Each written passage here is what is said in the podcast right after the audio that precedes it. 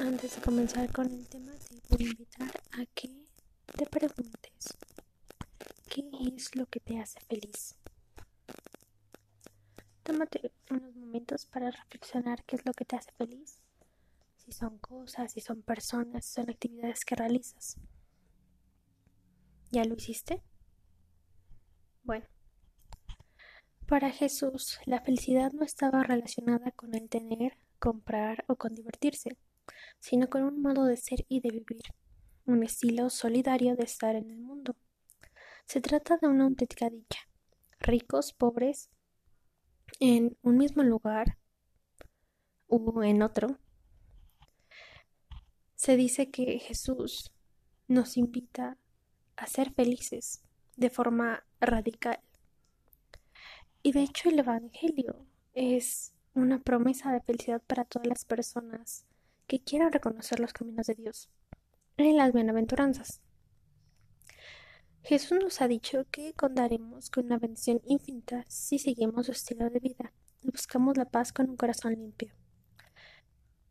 La palabra bienaventuranza o beatitud viene del griego maquiarios, que significa bendito, o feliz, dichoso, bienaventurado o glorioso. Las bienaventuranzas que Jesús enseñó en el Sermón del Monte, que ahorita lo vamos a leer, son un programa de vida que nos conduce a la felicidad. Es el camino para entrar en el reino de los cielos y construyen un retrato de su forma de ser, la forma de ser de Jesús. Él convirtió la violencia en paz, la injusticia en justicia y la pobreza en la riqueza espiritual. El Hijo de Dios se hace pobre para compartir nuestra pobreza. Se alegra con los que no recurren a la violencia, sino los que ofrecen la otra mejilla. No tiene misericordia. Ah, tiene misericordia, siembra la paz y con ello muestra el camino más seguro hacia el cielo. Las bienaventuranzas son caminos de prudencia, virtudes sociales, desapego de la riqueza, que nos inducen a ser mejores personas, a luchar por un mundo mejor con esperanza.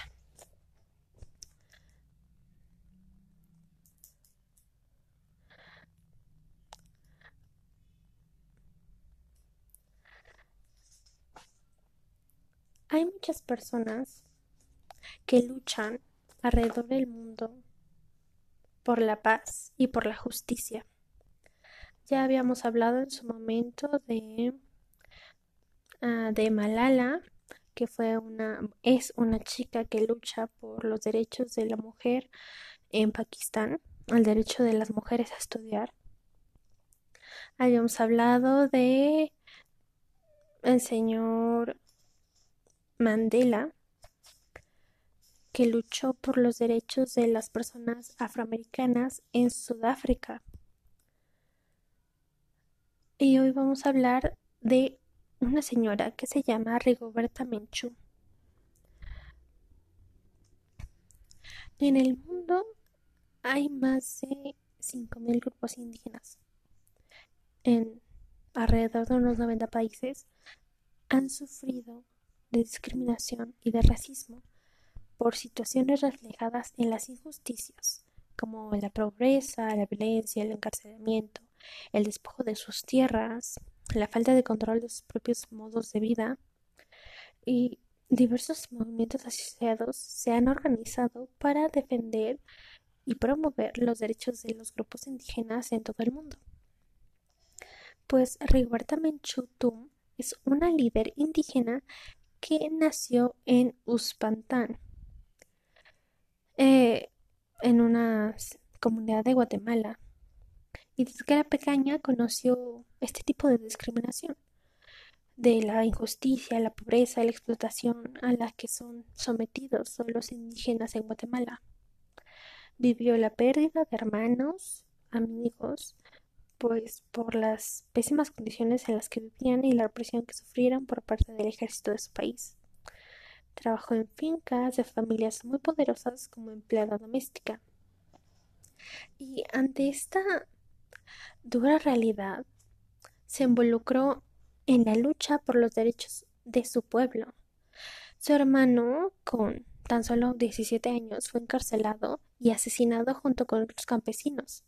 Su madre fue secuestrada, torturada y asesinada por grupos paramilitares. Y, Rigoberta se unió a diversos movimientos por la lucha de los derechos humanos de los indígenas, por lo cual fue perseguida y exiliada de su país. Inició una campaña pacífica en la cual denunciaba al régimen guatemalteco y la violación de los derechos humanos de los que fue objeto en Guatemala. Ella fue a, bueno, vino a vivir a México para escapar de la represión de su país una vez que fue exiliada y compartió su historia personal y de su comunidad en un libro llamado Me llamo Rigoberta Menchú. Y es así que nació mi conciencia el cual le sirvió para ser reconocida mundialmente. Trató de regresar a su país para seguir denunciando las injusticias, pero al llegar al aeropuerto le impidieron la entrada y fue obligada a abandonarlo. Bueno, Rigoberta ha recorrido el mundo con su mensaje y se ha superado en lo personal y hablado ante las Naciones Unidas. Recibió de hecho el Premio Nobel de la Paz en 1992.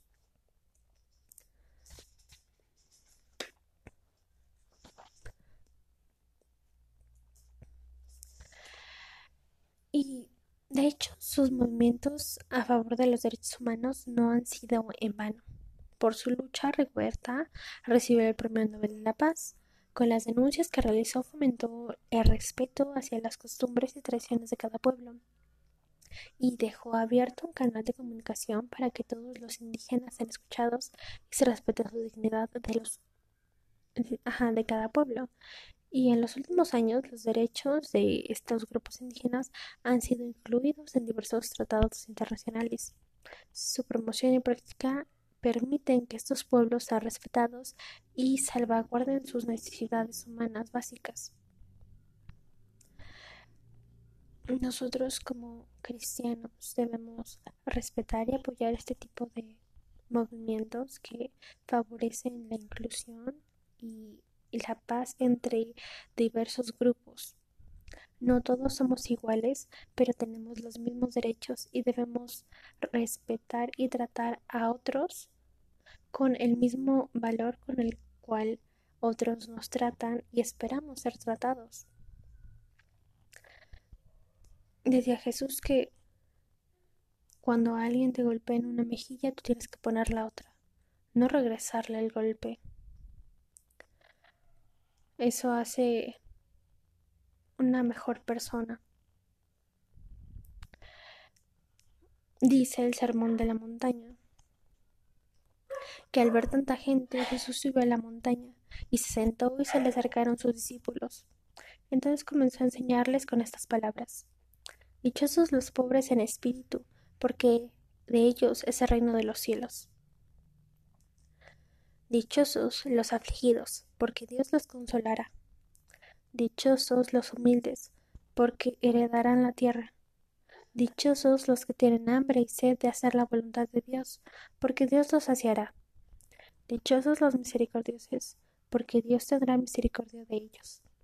Dichosos los limpios de corazón, porque ellos verán a Dios. Dichosos los que construyen la paz, porque Dios los llamará a sus hijos. Aquí me quiero detener porque es justo lo que está haciendo Rigoberta, justo lo que está haciendo Malala, justo lo que hizo Gandhi, lo que hizo Mandela, lo que hizo ah, y, y muchas otras personas que han luchado por la paz, por la justicia alrededor del mundo. Dichosos los que construyen la paz porque Dios los llamará sus hijos. Dichosos los perseguidos por hacer la voluntad de Dios, porque de ellos es el reino de los cielos. Dichosos serán ustedes cuando los injurien y los persigan, y digan contra ustedes toda clase de calumnias por causa mía. Alégrense y regocíjense, porque será grande su recompensa en los cielos, pues así persiguieron a los profetas que vivieron antes que ustedes. Imagínense, desde antes de que naciera Jesús, ya eran perseguidos los profetas, aquellos que anunciaban la paz, que anunciaban la justicia, que querían que el mundo aceptara a aquellos marginados. Actualmente también son perseguidos. Actualmente también son perseguidas aquellas personas que quieren proclamar la paz, como fue el caso de Rigoberto Menchú. Lo que debemos hacer nosotros es protegerlos, proteger a aquellos que quieren la paz para las naciones, para los hijos de Dios, para el pueblo de Dios.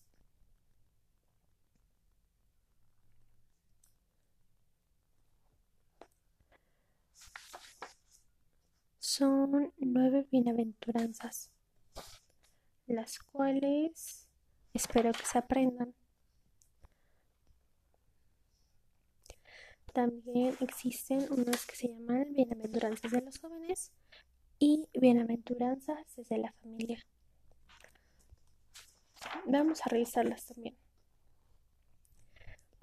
Dice, dichos son los jóvenes que tienen un concepto claro de que los hombres no son cosas y defienden la justicia, la libertad y la verdad, porque participan de la bondad de Dios.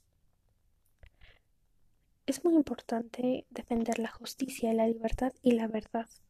Tratar a otros como nuestros iguales, porque no somos superiores o inferiores a nadie. Somos iguales en derechos. Dichosos los jóvenes que creen en el amor, porque encontrarán razones para vivir. Amor de pareja, amor de familia, amor a la paz, amor a la justicia encontrarán su pasión en ese amor que sienten y encontrarán siempre una razón para despertar al día siguiente. Dichosos de los jóvenes de corazón generoso, que viven gratuitamente para los demás, con disponibilidad y alegría, porque han elegido el mejor camino para ser felices. Dice, Jesús que el hombre más rico del mundo es aquel que ha dado todo a los necesitados.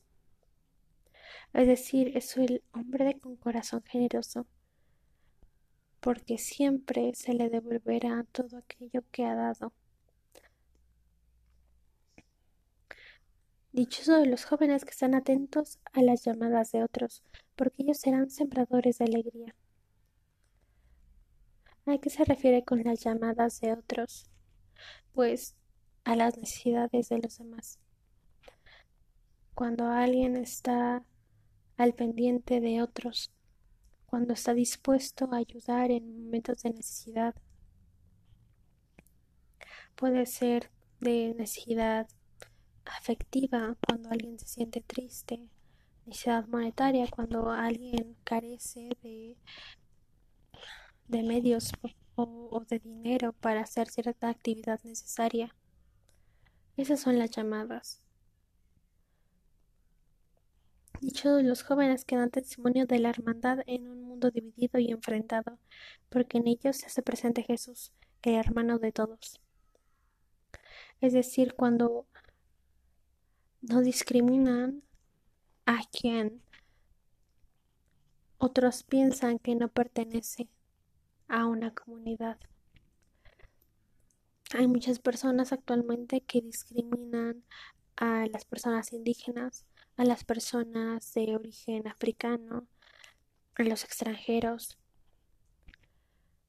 Todo ese tipo de discriminaciones cuando alguien rompe la barrera de esa separación y trata a otros como iguales, como hermanos, como personas de la misma raza, de la misma casa, eh, de esta gran casa que es la tierra.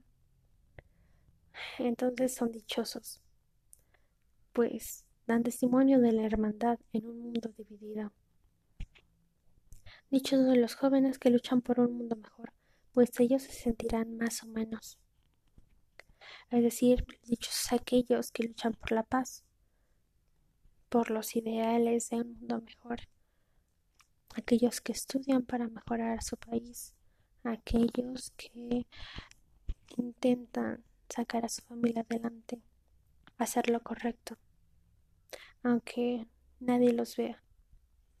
Esos héroes sin capa que andan por el mundo. Dicho de los jóvenes que luchan por la justicia, porque de ellos brotará la paz.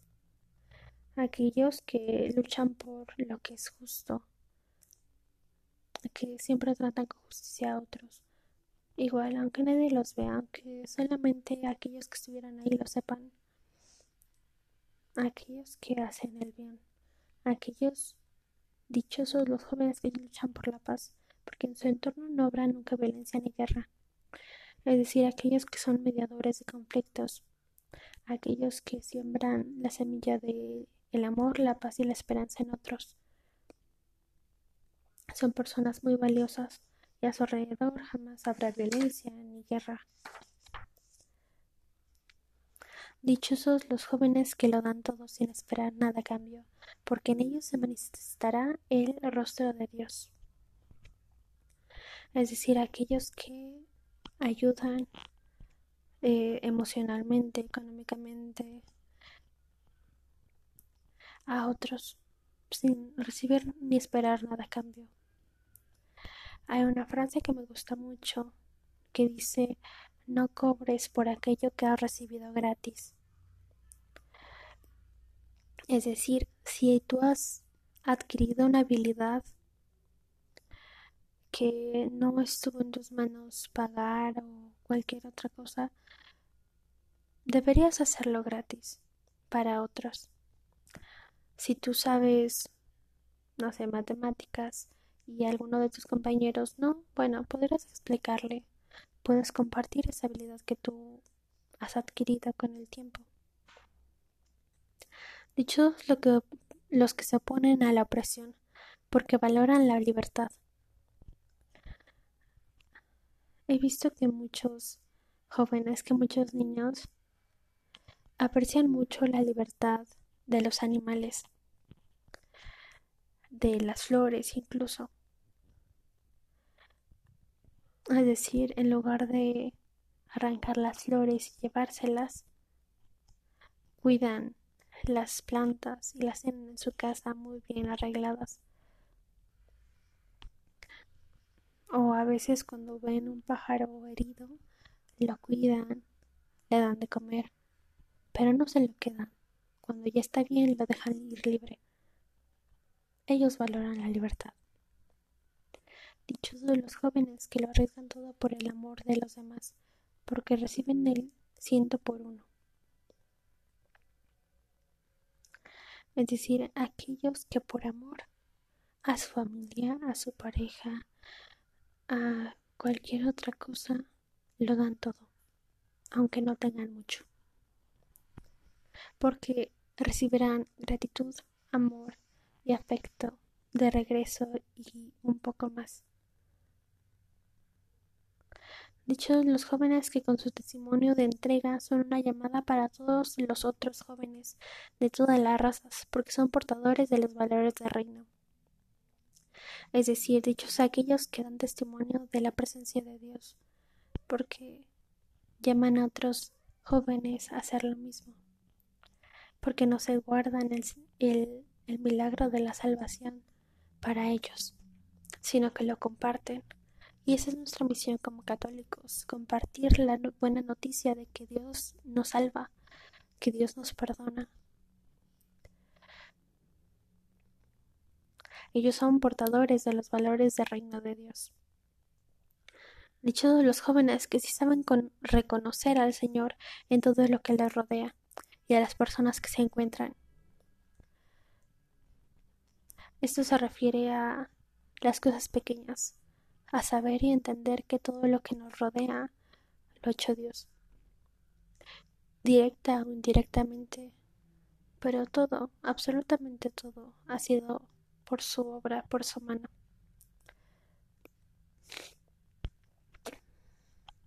Ahora vamos con las bienaventuranzas de la familia.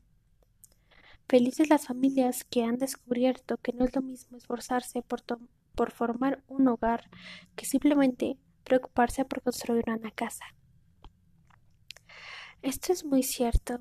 A veces entre las tareas de trabajo, la escuela, vivimos en un lugar en el que nunca estamos.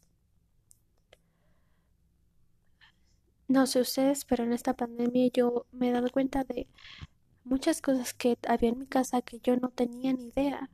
No conocía mi propia casa porque yo nunca estaba aquí. Prácticamente mi casa era para llegar a dormir y ya. He conocido un poco más a mi familia, a mi madre, a mi hermana, a mis mascotas. Un hogar es un lugar en el cual al cual tú ansías llegar después de un día de trabajo, después de un día de escuela, un lugar al que tú esperas llegar bien. Ese es un hogar, un lugar en el cual te sientes seguro,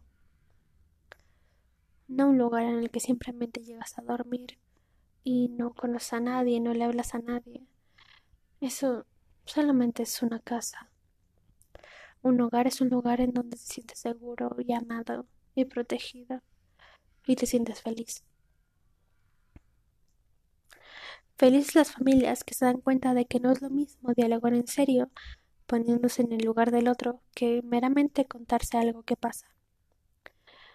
Aquellas personas que realmente se preocupan por saber qué le está pasando al otro y cómo se siente con eso que está pasando y si necesita ayuda y cómo podemos ayudarle. Hay familias que a la hora de la combinada simplemente comen, terminan de comer, alzan sus platos y cada quien se va a hacer lo que tenga que hacer. Hay otras familias que por el contrario se sientan a la mesa, dan gracias a Dios y comienzan a platicar de las cosas que han pasado en el día, ya sea en la escuela, en el trabajo, eh, con la vecina, en la calle. Se cuentan las cosas que pasan y piden consejos de las cosas. Eso es algo muy bonito, es un momento en el cual realmente puedes dialogar con otros en el cual compartes ideas, en el cual te das cuenta de las cosas que otro está pensando y expandes un poco más tu mente, tus ideas. Felices las familias que saben que no es lo mismo compartir lo que se posee que prestar alguna cosa o de vez en cuando hacer beneficencia. Esto es muy cierto. Compartir lo que se posee es, por ejemplo, con un cepillo un cepillo que compartes entre tú y tu hermana, tu hermano, ah, o quizá con tu mamá, con tu papá, pero es el cepillo de todos.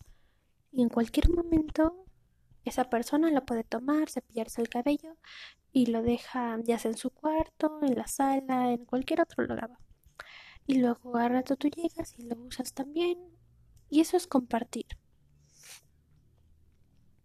No es lo mismo que tú tengas un cepillo propio y que cierto día tu hermana, tu madre, tu papá te diga, oye, ¿sabes qué? Préstamelo. Y ya se cepilla el cabello ese día y te lo devuelve. O que cierto día tú le regales un cepillo a tu mamá o a tu papá o a tu hermano. No es lo mismo que compartir.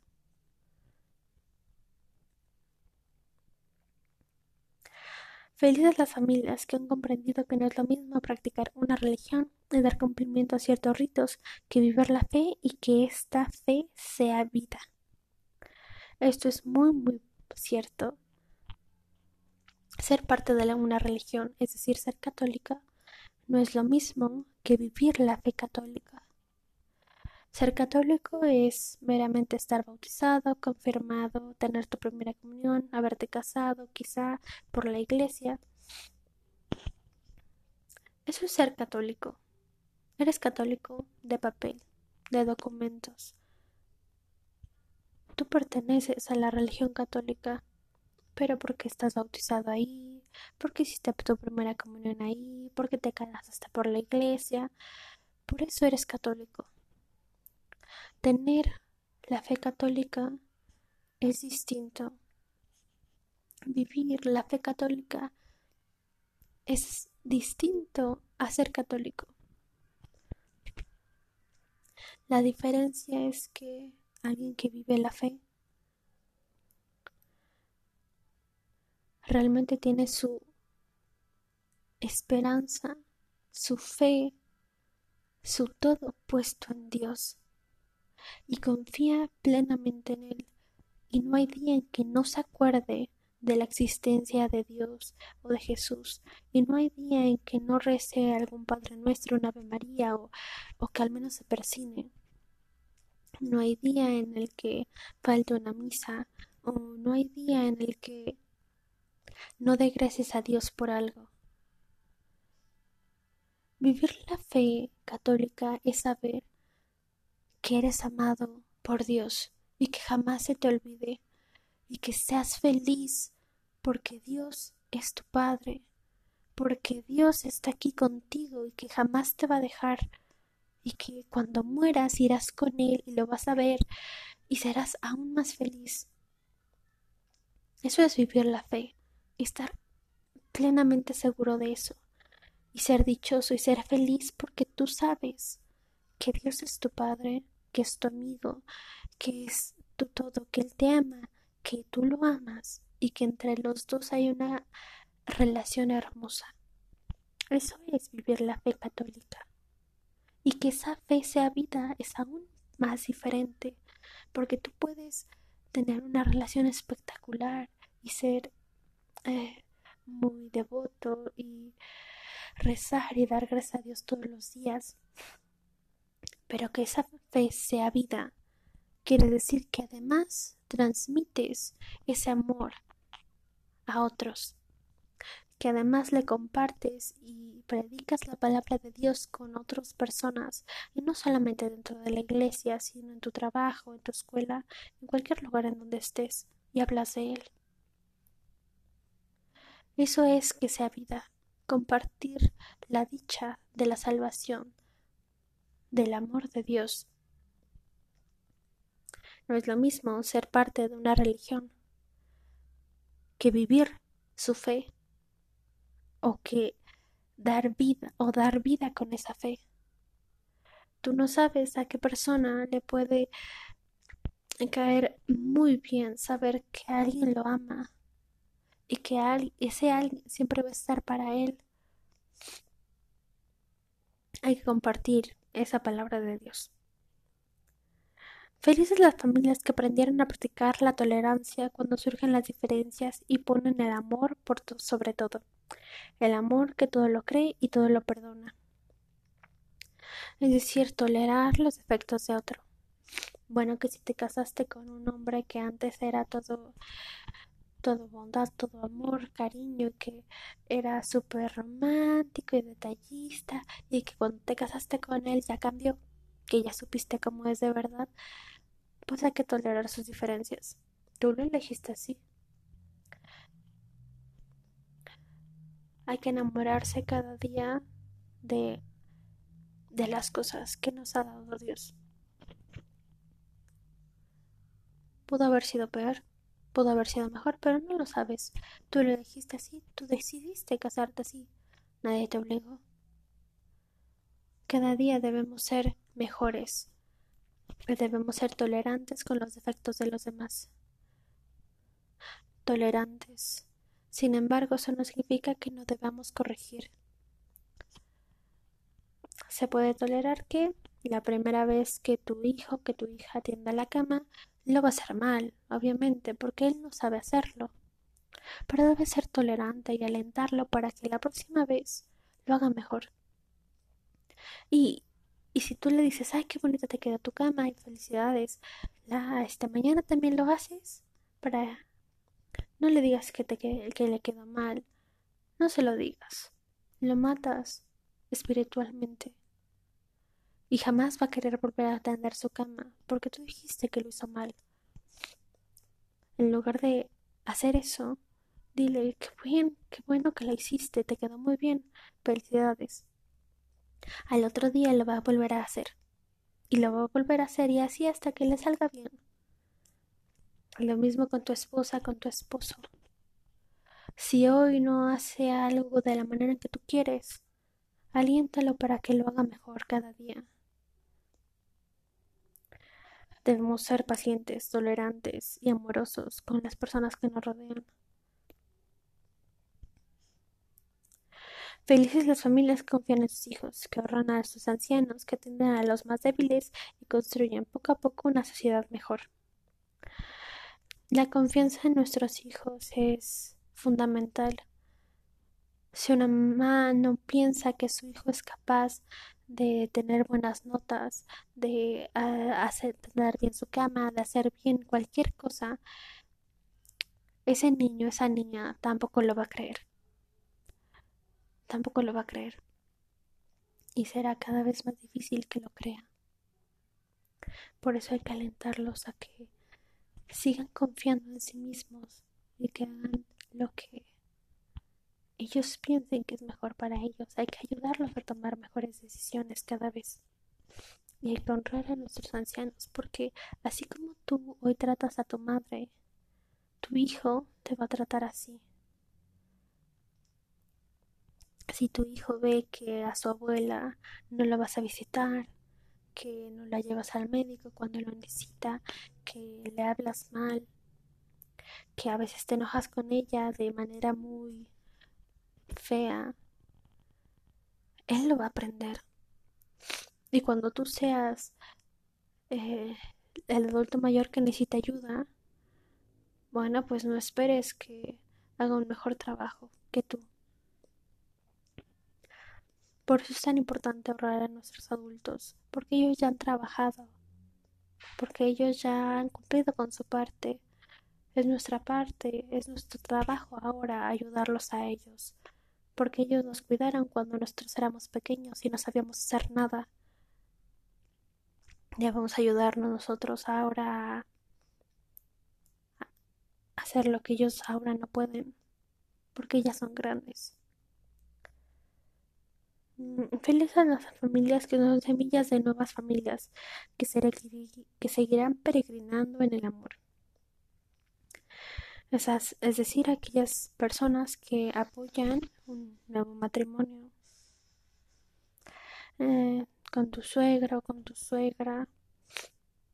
Es importante tener una buena relación y ayudarlos a caminar en esa tarea tan difícil de formar un nuevo hogar.